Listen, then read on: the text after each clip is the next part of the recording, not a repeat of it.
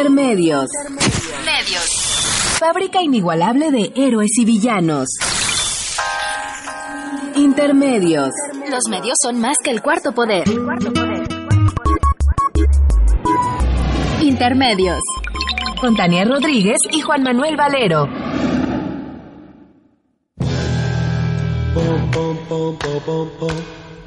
Bum bum bum bum bum bum I feel free bum bum bum bum bum bum I feel free bum bum bum bum bum bum I feel free bum bum bum bum bum bum I feel free bum bum bum bum bum I feel free bum bum bum bum bum I feel free bum bum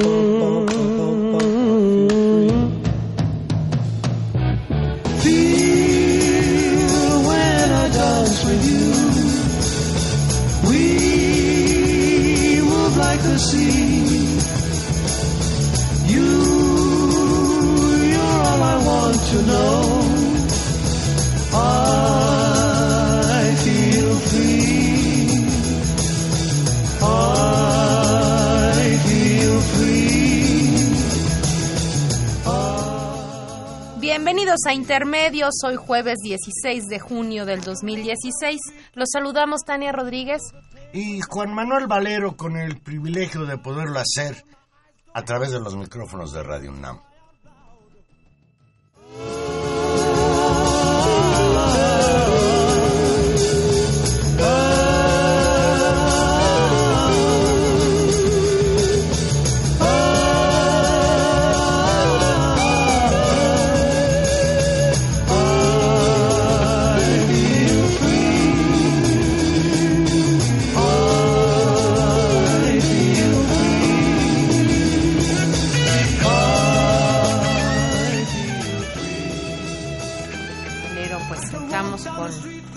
Esto de Cream porque... La crema. Claro, Eric Clapton ha anunciado que se retira de la música y es una manera de decirle hasta luego, Mr. Clapton. contó Gilberto que Clapton ya declaró que se retira porque está enfermo, tiene neuralgia. Mm, la espalda y le impide, le impide tocar. Los años, los años. Pues, pues hoy, hoy, hoy entramos un poquito tarde aquí en intermedio por culpa de Frankenstein un monstruo que muy querido. Por, culpa de los monstruos. Por culpa Una transmisión en vivo que estaba, pero ya estamos aquí. Ya estamos aquí, Valero. En vivo, recuerde, estamos en aquí en la cabina 55 36 89 89 y bueno, mucho monstruo. Eh, los monstruos andan sueltos.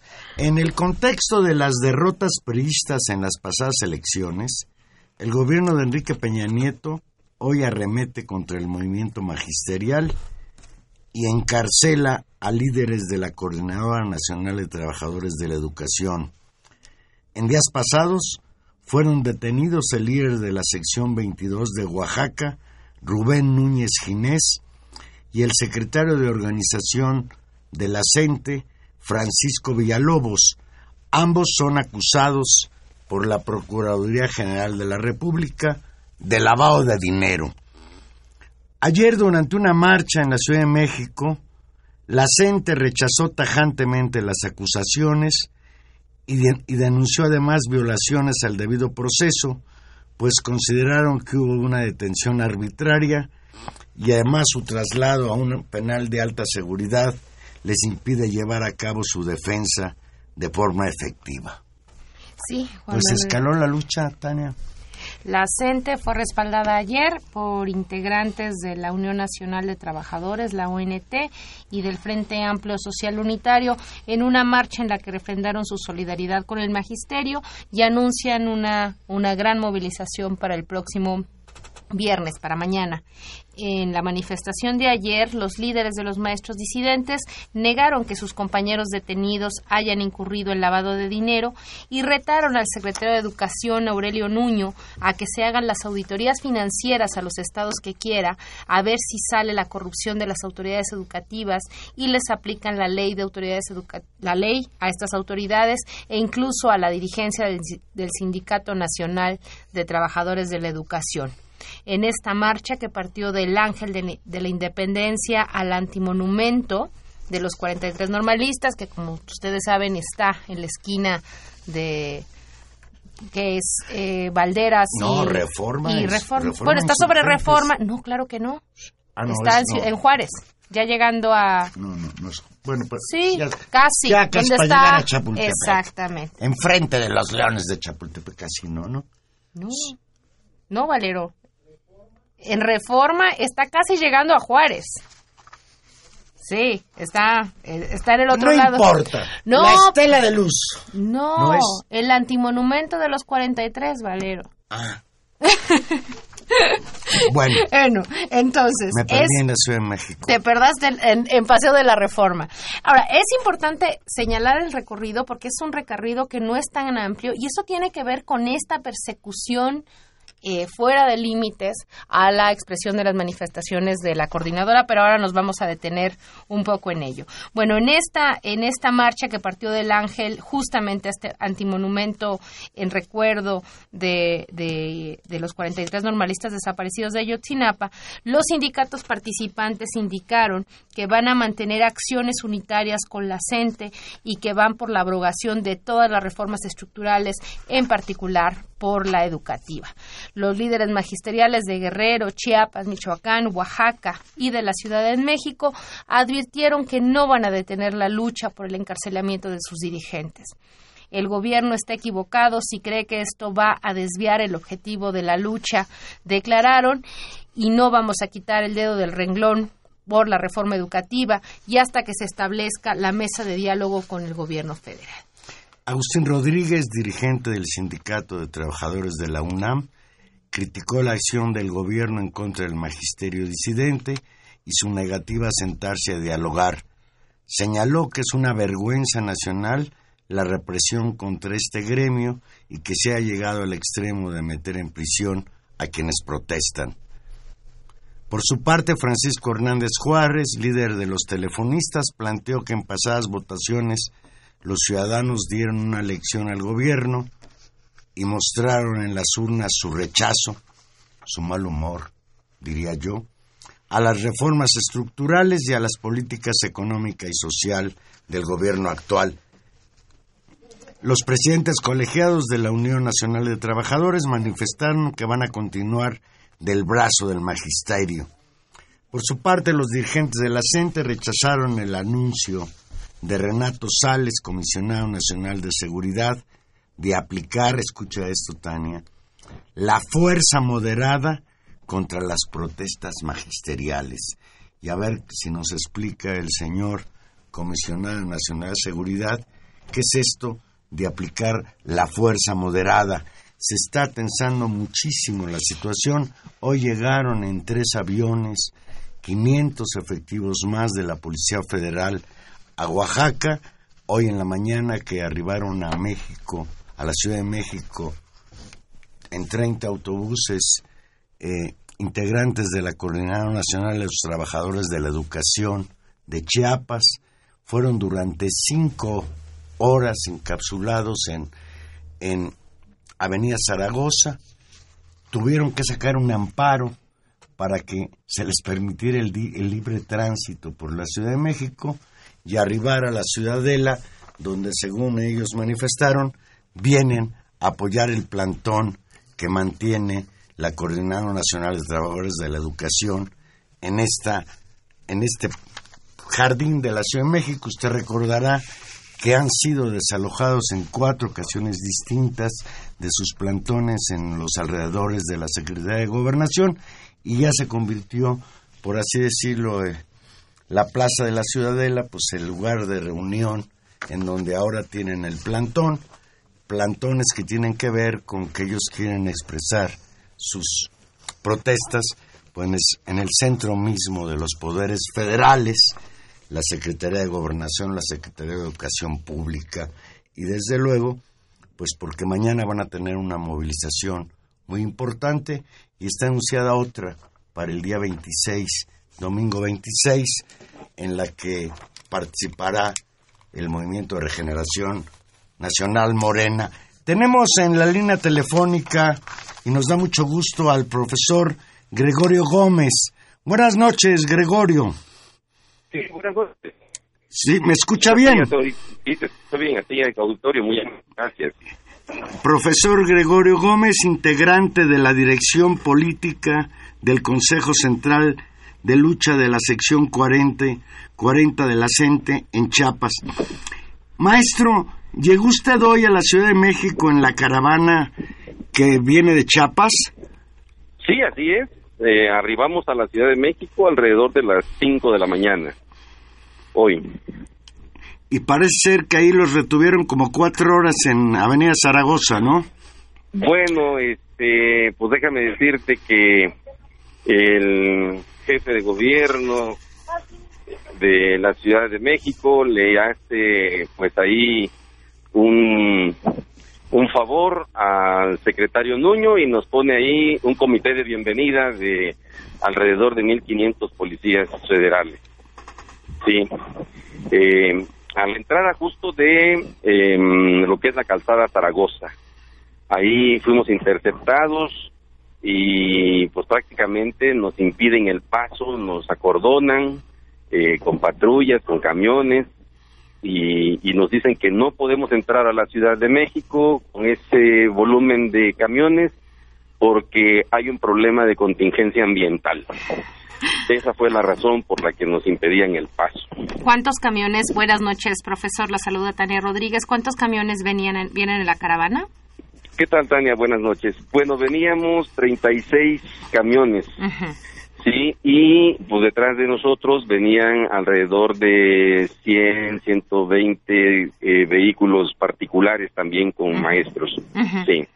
Y, claro, en un volumen de no sé cuántos millones de autos, me imagino que 150 automotores cambia la calidad del aire en la ciudad. Sin Pero no es cosa de broma que se que se esté violentando por parte de las autoridades capitalinas el derecho del libre tránsito. ¿Y cómo fue que después los dejaron pasar, eh, profesor? Mira, eh, pues a las 5 eh, de la mañana cuando nos interceptan, pues naturalmente el carro este convoy donde donde viene eh, los compañeros de la sección 7 que conducen prácticamente todo el el convoy eh, son ellos los que bajan a dialogar con, con los responsables policíacos y ahí este se establece que no podemos ingresar a la Ciudad de México y que en definitiva, o sea, no nos iban a permitir la entrada. Se pusieron así en ese en ese plan. Em, y nosotros pedimos hablar con sus mandos superiores em, y nos dijeron que bueno, que podíamos esperar y que iban a llegar y nos tuvieron así alrededor de dos horas, como hasta las siete y media. Nuevamente eh, nos acercamos y dijimos, bueno, ya esperamos demasiado, no es posible que no llegue el, el, el superior, ¿verdad? y este nos vuelven a decir bueno mire parece que va a venir un funcionario de este de la Secretaría General de Gobierno de, de, la Ciudad de México y va a platicar con ustedes y ahí nos tienen entonces por otras hora y media casi dos horas y entonces cuando nos dicen bueno ya por eso de las 10 de la mañana que definitivamente nos dijeron no este no hay posibilidades entonces la gente ya estaba desesperada y lo que decidimos entonces fue, si no podemos entrar con los camiones, pues vamos a entrar caminando, vamos a entrar marchando, estamos acostumbrados a marchar. Para no contaminar.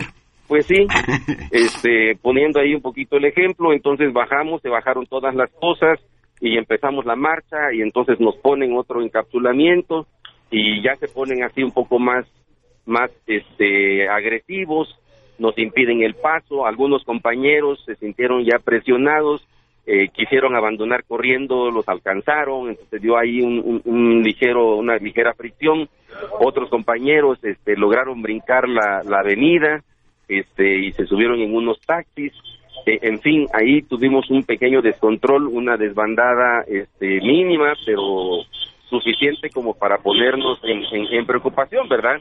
La gente, la gente en la Ciudad de México, pues eh, sí conoce todo, no, no, no, no, no tan este, acertado como para poder llegar desde donde estábamos al punto donde íbamos a, a, a, pernoctar, ¿verdad? Íbamos a llegar hasta la ciudadela. Entonces, eh, se da ese, ese, ese conato ahí y bueno, ya por ahí de las once y media de la mañana nos dicen, a ver, vamos a hacer otra cosa, este, permítanme un momentito, ya nos habló el superior, este, vamos a tener nuevas instrucciones. Eh, con eso nos quedamos ahí calmados un rato más y luego nos dicen, finalmente por ahí de las doce, nos dicen, mire, los vamos a escoltar hasta la ciudadela. Desde las 5 de la mañana hasta las, 12 de, la mañana. ¿Cuántas horas llevaban, llevaban, profesor, desde que salieron de Tuxtla? Salimos ayer a las 12 del día de Tuxtla Gutiérrez. No. ¿Sí? Y, este, y tuvimos un, este, un descenso de esperando que se, que, se juntara el resto de los camiones que se habían venido quedando y para entrar todos juntos a la Ciudad de México, ¿verdad? Este, pues ese fue, digamos, el, el, altercado que tuvimos ahí, el recibimiento que nos hizo la, la, la, policía este, federal a la la Ciudad de México.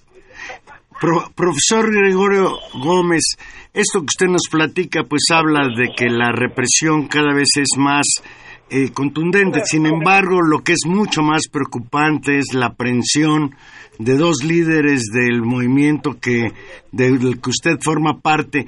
¿Qué representa para ustedes esta criminalización de la protesta social por parte del gobierno federal? Aquí hay una situación. Nosotros pensamos que el gobierno en este sentido este, tiene un doble discurso y por consecuente una doble moral en definitiva. Una cosa son los discursos, cuando habla de la calidad, cuando habla de, de querer tener una, una, un, sistema educativo de calidad y cuando habla de la pretensión de invertirle muchos millones, miles de millones de pesos y que con este sistema en el que ahora va a calificar a los maestros para ver quiénes son los maestros que realmente pueden dar esa, esa clase de calidad que ellos exigen, este, nosotros vemos que en definitiva, están más preocupados por la nómina que por tener un sistema de calidad educativo. ¿Sí? En definitiva, la criminalización que se ha estado haciendo desde 2013 habla por sí mismo de la imposición a sangre y fuego que quieren hacer de la reforma educativa. Eso es lo único que están haciendo. Y lo que han estado logrando es que la gente del pueblo la gente, la gente que va y que viene y que lleva a sus hijos a la escuela, la gente que está todos los días con el maestro en la escuela tratando de cubrir los techos que le entra agua por todos lados, eh, se da cuenta, se da cuenta que el gobierno no tiene la mínima intención de invertir de manera eficiente en la escuela. Lo único que les importa, vuelvo a decir, es la nómina. ¿Sí? no tienen o no quieren pagar, realmente no quieren pagar las pensiones, no quieren pagar la jubilación.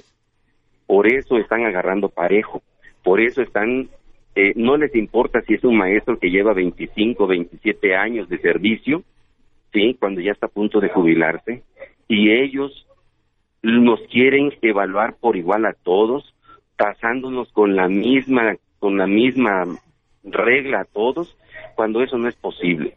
No es posible tratar de esa forma a un pueblo como México tan diverso.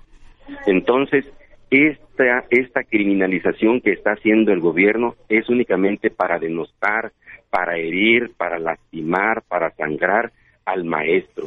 El maestro que les dio clases a todos ellos, el maestro que les enseñó a leer y escribir a todos los que están en el gobierno ahorita, a esos maestros pretenden criminalizar a esos maestros pretenden correrlos sin darles ni honor ni gloria por todo el esfuerzo que hacen, no solo para dar una clase, sino para sostener al propio sistema educativo mexicano, que la verdad es de lo peor que tenemos porque el gobierno no ha querido invertirle para nada. Eso es lo que nosotros vemos con esta insistencia de meter la reforma a sangre y fuego al país y denostar y acabar el nombre la figura, la imagen del maestro que tiene en la comunidad. Eso es lo que nosotros creemos y lo que pensamos de este gobierno corrupto. Y en, y en, ese, en ese balance, profesor, eh, digamos, mucho se ha, se ha señalado de manera machacona en buena parte de los medios de, la, de comunicación que el problema es que los profesores no quieren evaluarse y, y los y tratan de identificar en esta, en esta campaña que, como usted viene dice, ha venido construyéndose desde el 2013 como los únicos responsables de la crisis de la reforma educativa. En, en, concreto, la petición es construir una mesa de diálogo, una mesa de diálogo, la que ustedes quieren llegar a discutir, ¿qué, profesor? Lo que nosotros insistimos es que con la con la eh, puesta en vigor de esta reforma que no fue consultada por el magisterio, al magisterio, el gobierno eh, eh, está tratando de cubrirse las espaldas, está tratando de insertar eh, sus, sus, viejas componendas políticas y, y, trató de lavar su imagen, ¿sí? Y nosotros uh -huh. lo que decimos es, no nos interesa esa parte, pues, si quiere el gobierno que hablemos de educación, nos sentemos a hablar de educación. Uh -huh. Si quiere el gobierno que hablemos de evaluación, nos sentemos a hablar de evaluación, pues, pero que nos tome en cuenta, porque ¿Por qué? Porque el sistema educativo no solamente le corresponde al gobierno, el sistema educativo se soporta en el pueblo, se soporta con el maestro, con el alumno y con el gobierno. Entonces, no puede ser unilateral la forma en que se ha hecho esto. ¿Qué es lo que buscamos nosotros? Por supuesto, un diálogo. Queremos un diálogo abierto la petición concreta es la instalación de una mesa de diálogo. ¿Desde Así cuándo? Es. ¿Desde cuándo no hay desde negociaciones? Do, desde, desde, desde, desde la última vez, la última vez que se pretendió abrirnos la puerta para un diálogo y se cerró de manera automática y tenemos entonces casi un año en que el gobierno se hace el oxiso de oídos sordos y solamente dice que va a abrir una, un, una mesa de diálogo cuando nosotros aceptemos la reforma. Tal cual está. Cuando, tal cual está. En definitiva, nos está diciendo no quiero platicar con ustedes. Pero la intransigente para los medios de comunicación es la CENTE y los profesores, profesor. Por supuesto, los medios de comunicación que reciben la paga diaria, sí, Televisa, TV Azteca, sí, que son que son los que le hacen la chamba al gobierno, que son los que ponen ponen eh, eh, eh, ellos ponen la palabra y nosotros ponemos la sangre, sí. Entonces no es posible hacerle caso a este sistema de información eh, que tiene el gobierno. ¿Por qué? Porque es un sistema de información corrupto también. Es un sistema de información que no habla claro, que no dice la verdad. Y por eso también ellos son los que ayudan al gobierno a denigrar al maestro. Pareciera que esta medida extrema de encarcelar a dirigentes del movimiento del que usted forma parte, profesor, tienen como finalidad disuadir a los maestros. El señor Nuño no se ha cansado de repetir que el movimiento está en decadencia y, y, nosotros por el contrario vemos que no solo el movimiento no está en decadencia, sino que tiende a crecer y empiezan a ser múltiples las manifestaciones de apoyo a ustedes desde otros desde otras regiones del país, no solo estos cuatro estados que han estado involucrados en las protestas en los últimos días. ¿Qué viene, profesor? Mañana tengo entendido que van a tener una manifestación en la Ciudad de México. ¿Qué viene para ustedes? ¿Cómo van a ustedes a enfrentar esta embestida del gobierno federal? Mire, nosotros vamos a seguir con, con nuestra misma eh, forma de manifestarnos. Una manifestación pacífica es lo que vamos a realizar el día de mañana, una marcha en la que nos vamos a sumar los contingentes que hemos venido a fortalecer el plantón en la Ciudad de México. No venimos a hacer otra cosa. Se nos dijo hoy, inclusive los policías nos decían no queremos que entre porque ustedes vienen a causar daños, a causar destrozos. No, no venimos a eso. Venimos a una manifestación pacífica. Venimos a manifestarnos para que el pueblo de México se dé cuenta que nosotros lo que estamos buscando es un diálogo, es un diálogo transparente con el gobierno para que podamos encontrar los puntos de coincidencia que nos permitan ahora sí aterrizar una reforma educativa, pero que realmente la reforma educativa que le interese, que le, que le convenga al pueblo y a México. Pues le agradecemos muchísimo algo que no le hayamos preguntado, profesor, que usted quiera agregar.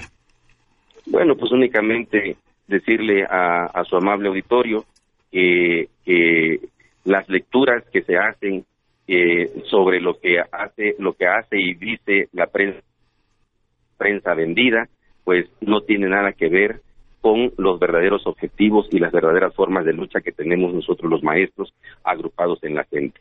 Nosotros estamos manifestándonos de forma pacífica y vamos a continuar de esa forma, aun cuando nos quieran endilgar cualquier otra acción violenta que el propio gobierno propicia. Nosotros no vamos a caer en esos juegos, vamos a continuar con nuestra lucha pacífica. Pues le agradecemos muchísimo que nos haya permitido platicar con usted aquí en los micrófonos de Radio NAM. Gracias, profesor. A ustedes, muchas gracias. Buenas noches auditorio. Eh, fue el profesor Gregorio Gómez, integrante de la dirección política del Consejo Central de Lucha de la sección 40 de la CENTE, allá en Chiapas. Vamos a hacer una pausa y aquí regresamos. Recuerde que estamos en vivo y usted se puede comunicar con nosotros al 5536 8989 o Lara sin costo 01800 5052 688.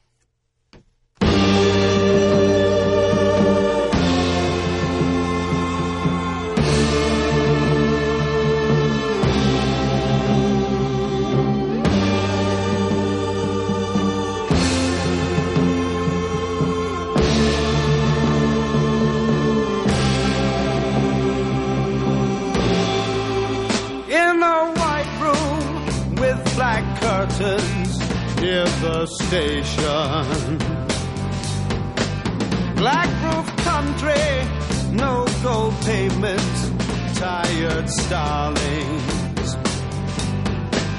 Silver horses ran down moonbeams in your dark eyes. Dawnlight smile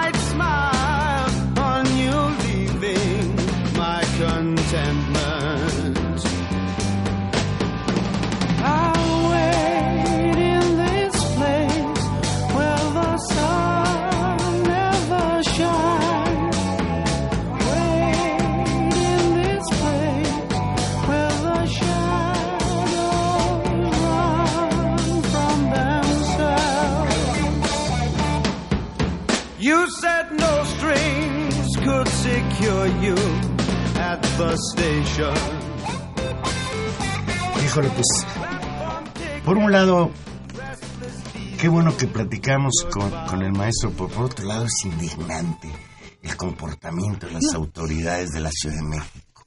No, qué, qué, qué gusto escuchar de, viva voz a, a, un profesor, a un miembro de la dirección política, hablando con tanta claridad.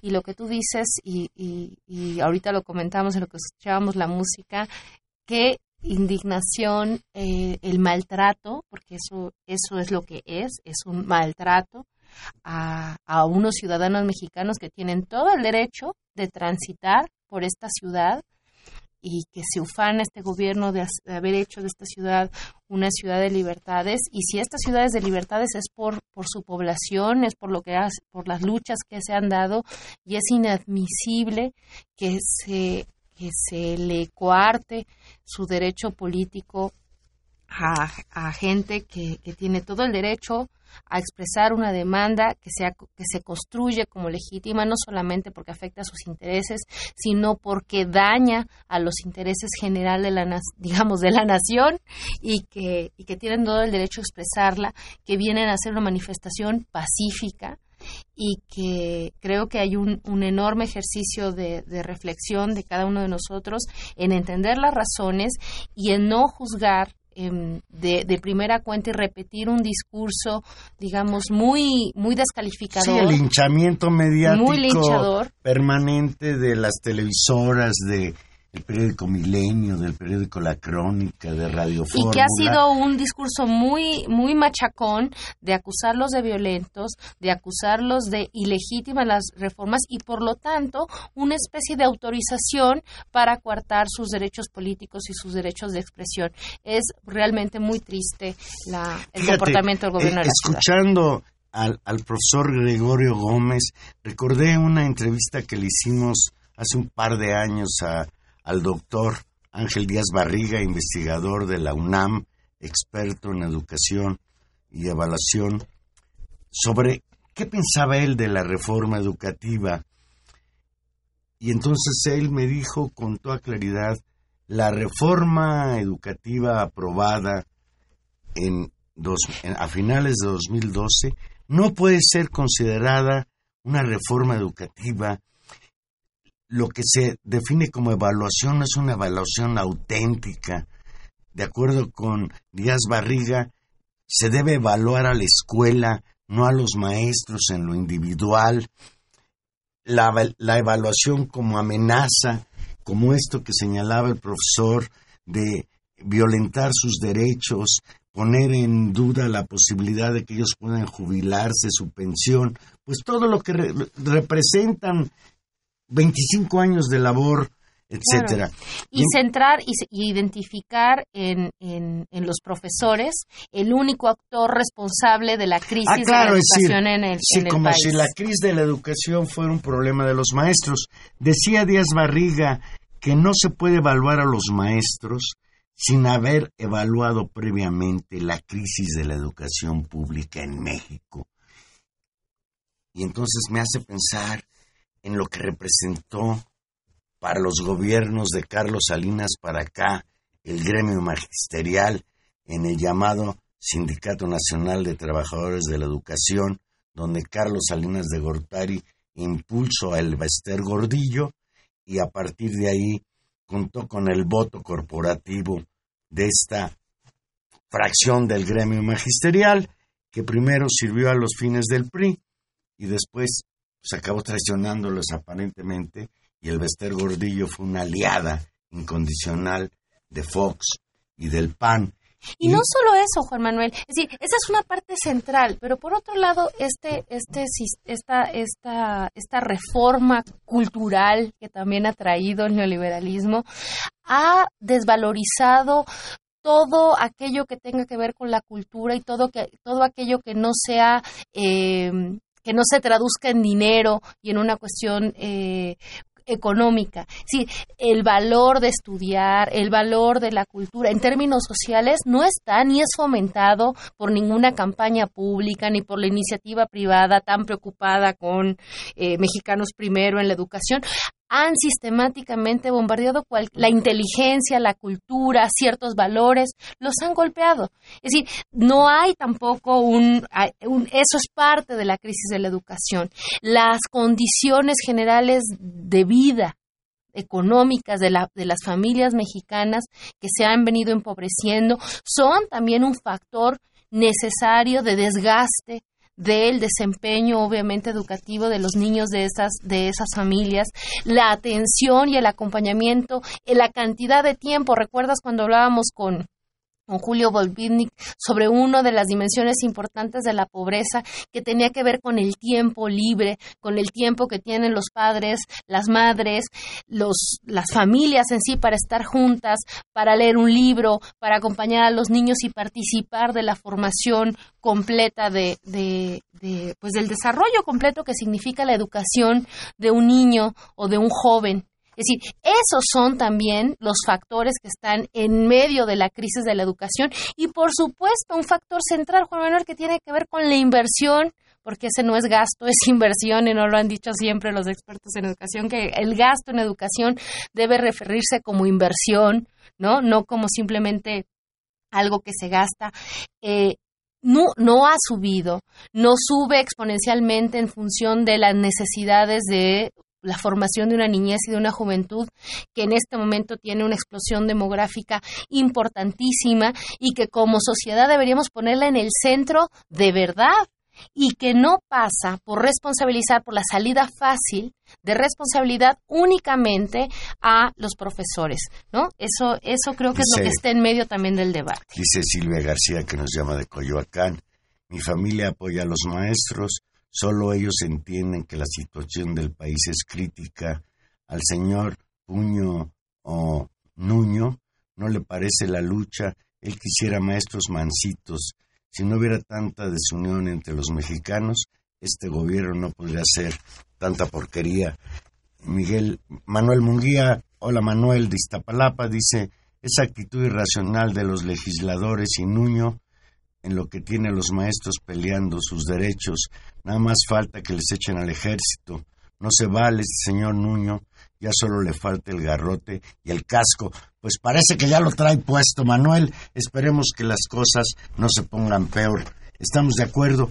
Y a propósito, Tania, pues el nuevo frente que ha abierto el señor Aurelio Nuño es Morena y en particular Andrés Manuel López Obrador por haber cometido el pecado de ser la única fuerza política que ha manifestado su solidaridad y apoyo al movimiento de los trabajadores por comprender que su lucha es justa. Pues sí, Juan Manuel, ayer el secretario de Educación, Aurelio Nuño, se lanzó con todo contra Andrés Manuel López Obrador, diciendo que, cito textual, miente cínicamente, la reforma educativa no privatiza la enseñanza pública y cuestionó de nueva cuenta y en una, en una situación ya absolutamente fuera de lugar, le exige que le explique por qué los apoya. ¿no? Que por qué apoya delincuentes, refiriéndose a los que ha detenido y al expediente que ya, que ya tiene la PGR sobre otros 24 eh, líderes del movimiento de la CENTE. Eh, bueno, es, es, es muy duro el, el, el lenguaje Mira, ahora que estuvo, que desgraciadamente tras los eventos en, en Orlando, eh, buena parte de los medios de comunicación, este, este atentado horrible eh, en contra de este, de este bar gay, eh, se rasgaron, bueno, que fue espantoso, salió todo el tema del discurso de odio y de la criminalización y de cómo los discursos son sumamente violentos. Bueno, algo debería aprender este, este señor Nuño en términos del lenguaje profundamente violento estigmatizador, eh, terrible que se ha construido en contra de los, de los profesores. Fíjate, leo textual lo que dijo Nuño. Dice, es inconcebible que López Obrador defienda delincuentes. Señor Nuño. Los maestros no son delincuentes. Los maestros no son delincuentes y todavía no se les juzga y el Señor ya los está juzgando. Y si vamos a pensar en maestros delincuentes, oye, ¿no te acuerdas de Huberto Moreira? Que, da, como coraje que le llamen maestro. ¿No te acuerdas De, del maestro Carlos Can González? Sí. Porque, caray, se necesita tener mucha cachaza para ahora presentar expedientes judiciales por no poder contener la protesta social. Y esto pues está llevando cada vez a una situación mucho más tirante. A mí me preocupa la radicalización que han tenido las barricadas que se han puesto en Oaxaca.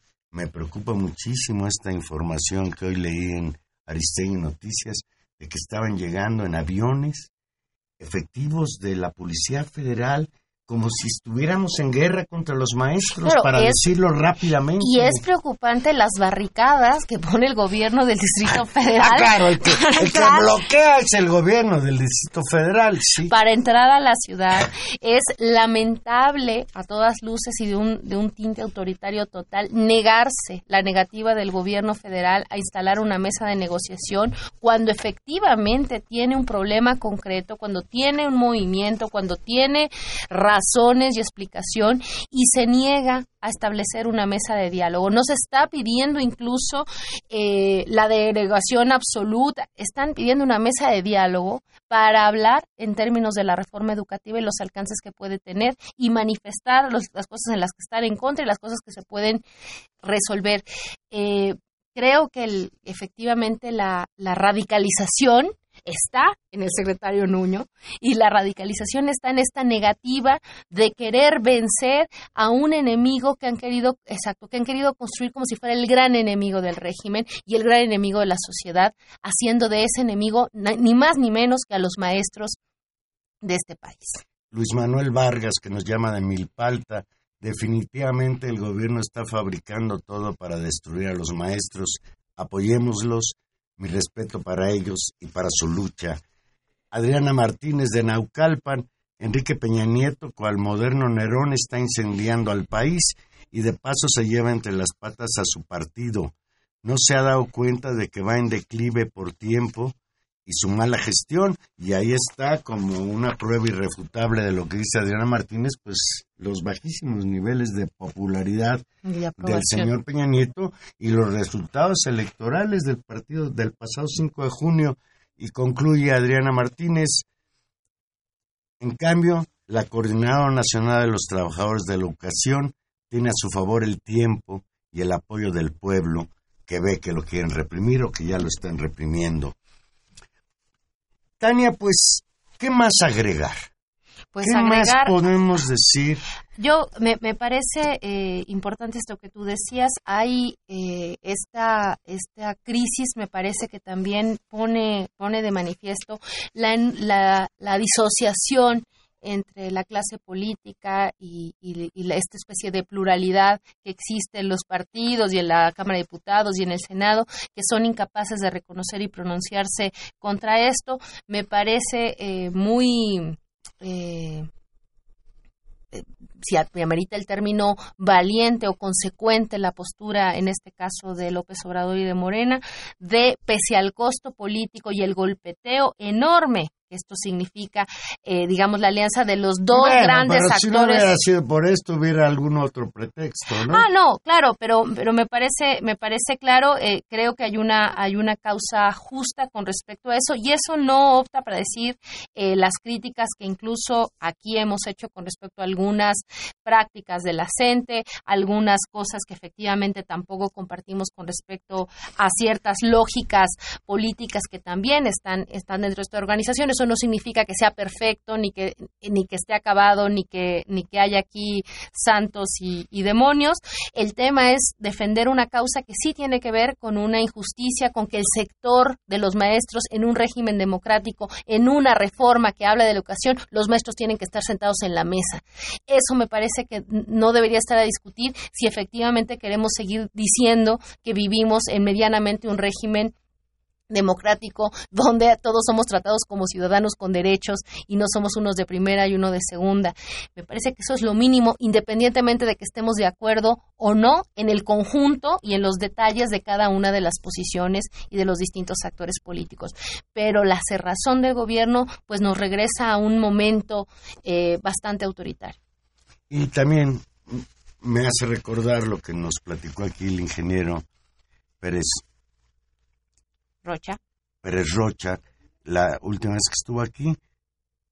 Yo cuando nombraron a Aurelio Nuño, pues quise ver qué antecedentes tenía en educación para asumir una responsabilidad tan importante y pues no creo que el único mérito que tenía es que es muy cuate de Peña Nieto y que lo puso ahí y entonces a mí me creó la preocupación de que cuál era el objetivo y pues me queda muy claro que el objetivo era aniquilar a la disidencia magisterial, este funcionario carece de un proyecto educativo, de ideas a largo plazo para modificar o adecuar el nuevo modelo educativo que realmente necesita el país.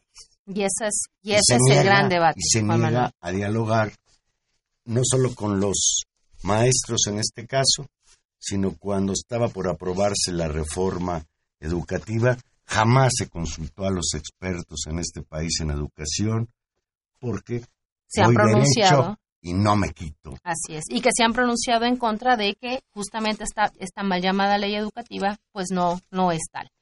Bueno, Juan Manuel, se nos acaba el tiempo, pero vale la pena detenernos en otra infamia de esta semana. De anoche. De anoche. De la noche, no, de la madrugada del miércoles. Uno de los grandes temas que, que se habían que están en, la preocupación de la sociedad mexicana es el problema de la corrupción y se movió y con, mucho éxito desde sectores de la sociedad civil, incluso hay que decirlo, desde sectores empresariales, de sectores no necesariamente de izquierda, ni mucho menos, que han impulsado, sí, también, eh, digamos, los costos económicos que tiene este nivel exacerbado de corrupción en el país, tratando de construir cierta normalidad. Presentaron eh, de manera muy muy muy visible con mucha propaganda con mucho apoyo con muchas firmas con muchísimas firmas de apoyo.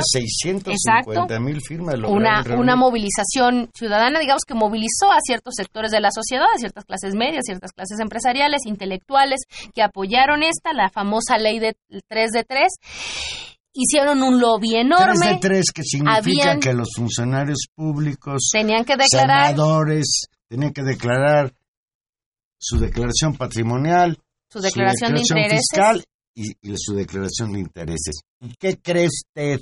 ¿Qué pues pasó? ¿Qué es lo que pasó? Que se fue para atrás. No tienen obligación, de acuerdo a lo que aprobaron ayer los senadores, de dar a conocer públicamente ni sus ingresos, ni su patrimonio, ni mucho menos fue una aprobación de una ley anticorrupción bastante trasquilada, bastante soft.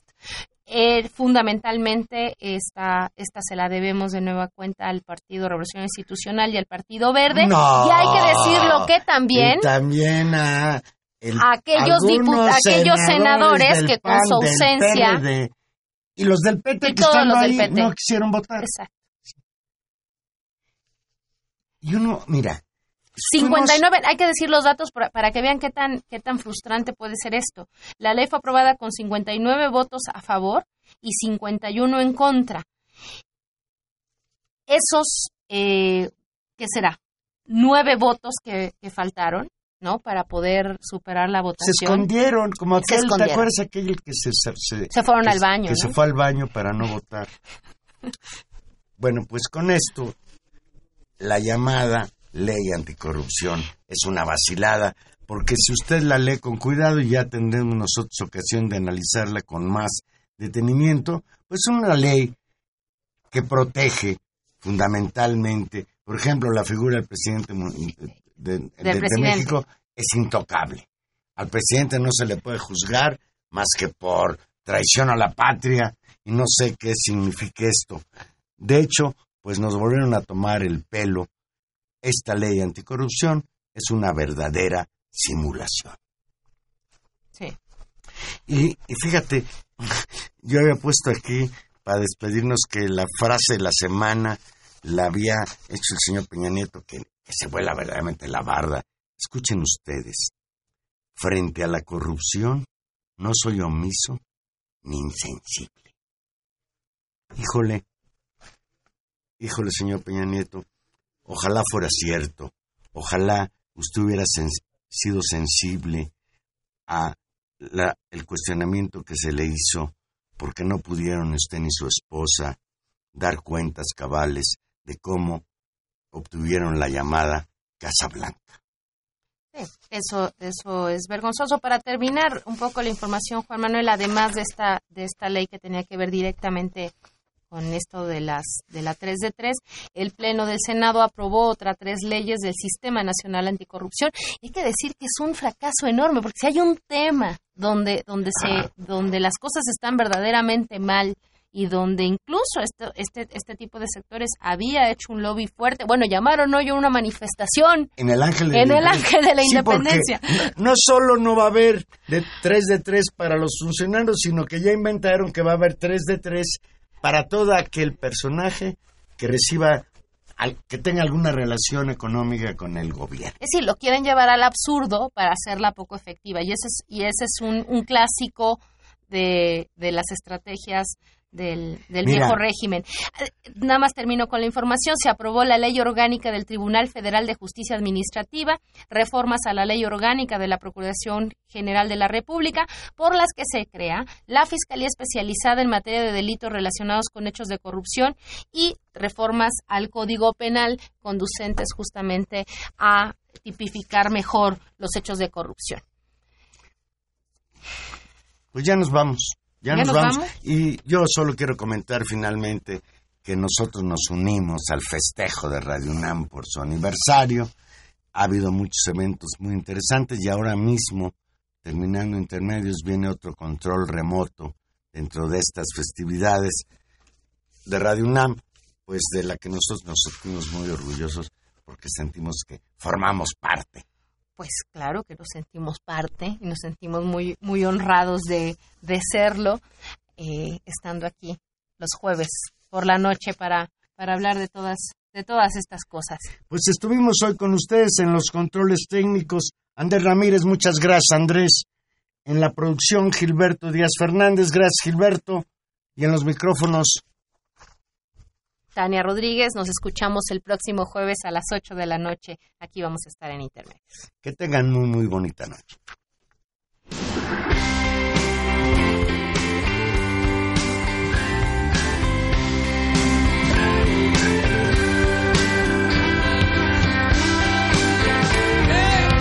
Upon a time, you dressed so fine. Through the bumps of time, and you climb. And then you. People call, say me where now you're bound to fall. They thought that they were just uh, kidding you. You used to laugh about everybody that was hanging out. And now you don't walk so proud. Now you don't talk so loud about having to scrounge in your next